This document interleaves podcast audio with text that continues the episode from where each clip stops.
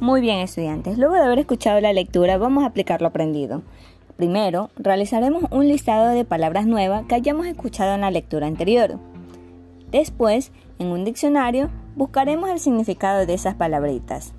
Como siguiente punto, escribiremos lo que ya hemos buscado en nuestro cuadernito o en la parte de atrás de la hoja. Esa es nuestra primera actividad. La segunda actividad, conversa en familia sobre la información de la lectura para generar un compromiso. ¿Qué compromiso ustedes crearían con su familia para incentivar que coman frutas y verduras?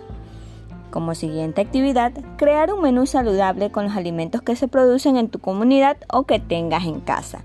¿Qué vamos a realizar aquí? Vamos a hacer un menú saludable de un día que comemos en el desayuno, en el almuerzo y la merienda. Obviamente pensando en los productos saludables que debemos consumir diariamente. Y como mensaje final, ayuden a desinfectar los alimentos que ingresen al domicilio antes de ser almacenados y también los que se van a utilizar antes de preparar la comida. Recuerden que ahora con este virus que tenemos a nuestro alrededor debemos ser muy precavidos con nuestra alimentación.